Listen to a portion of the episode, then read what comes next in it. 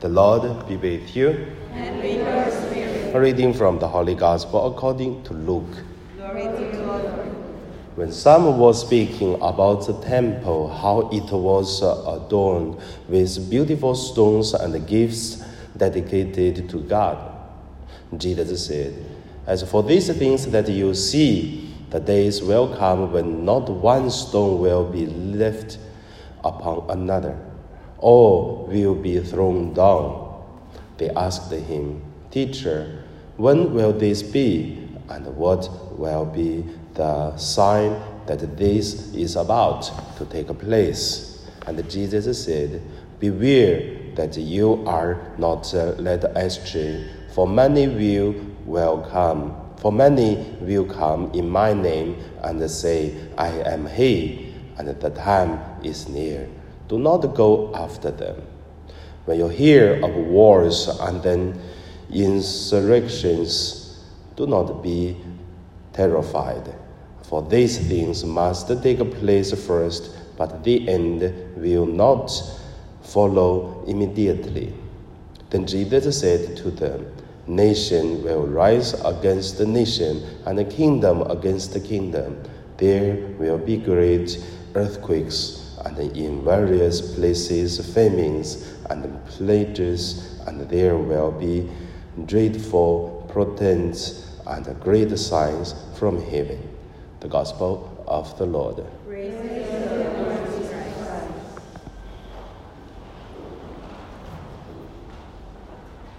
So today my meditation, I would name it uh, "We see, we are not see."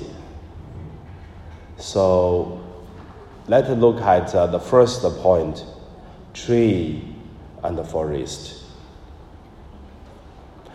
If one person live in one desert place or travel in one desert place and try to get out of the desert, and then this person firstly he will not uh, see a forest first the person will see a tree a single tree or a few trees first. Then it will be more trees coming or like a, a few grass a few flowers and then it will be a plant of uh, uh, grass and flowers.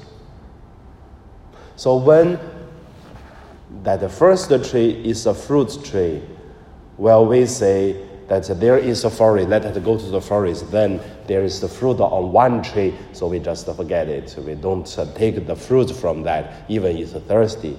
We don't. Because one tree important, the forest also important, but uh, both we have to consider how to use them.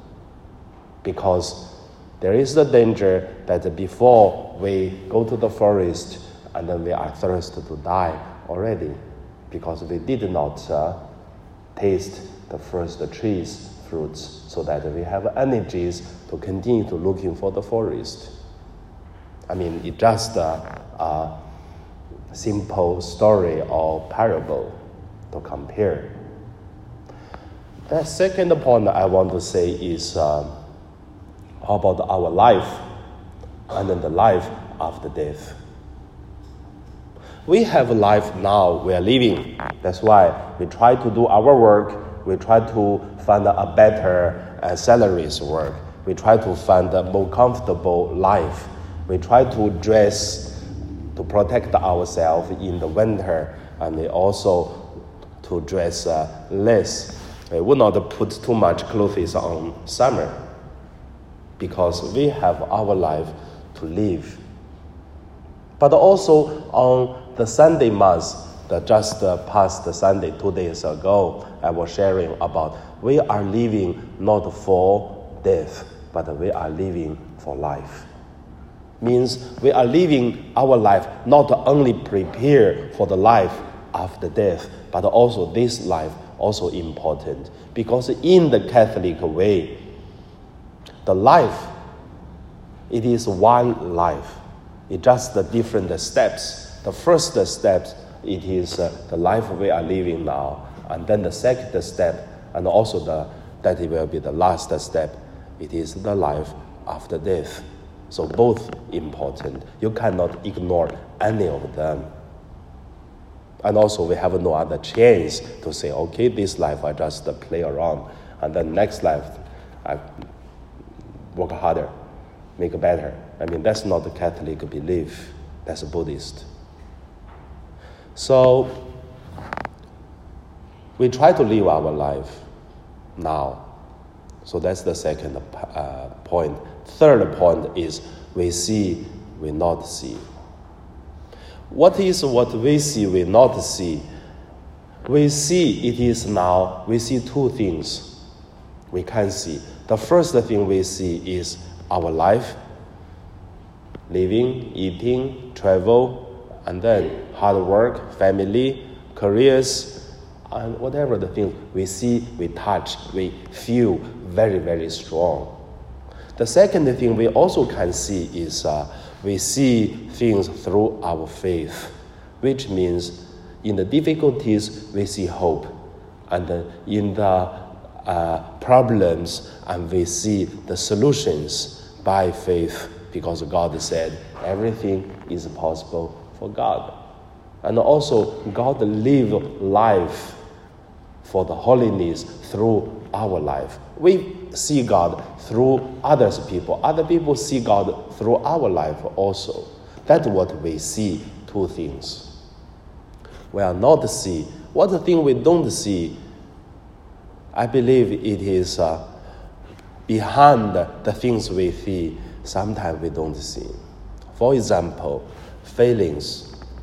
Someone fell for something. It seems not successful. It is a, a failing of something.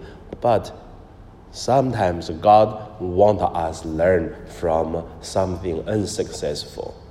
We learn more from our failings than successful because that feeling it is uh, stronger than successful.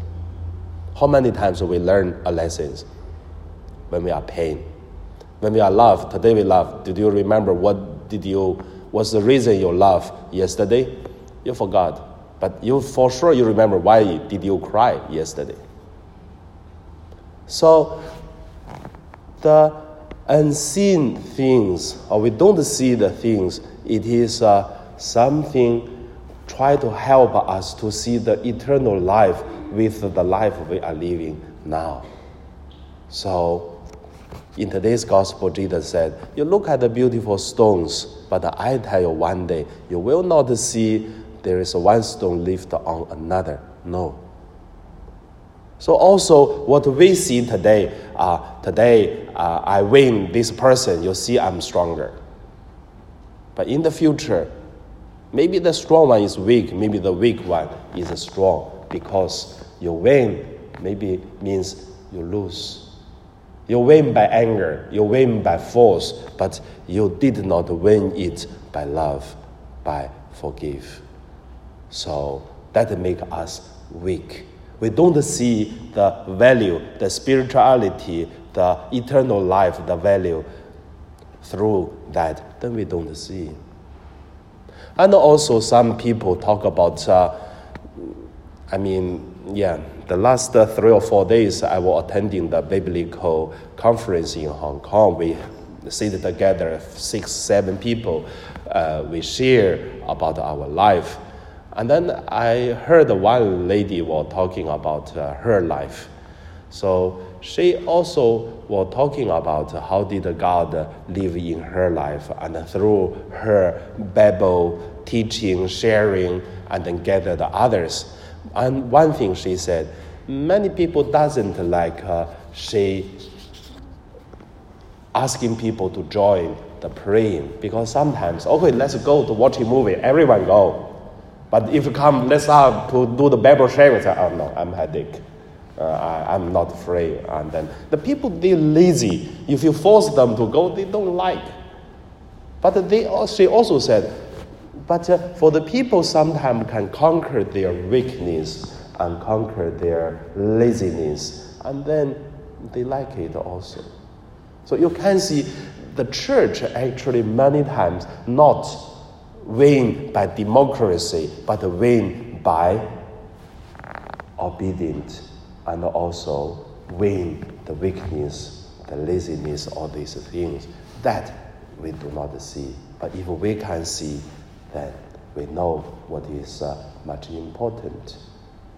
So that is the three points what we see, what we don't see. So, what did you see? What you didn't see? Uh, how do you live your life? And now we pray.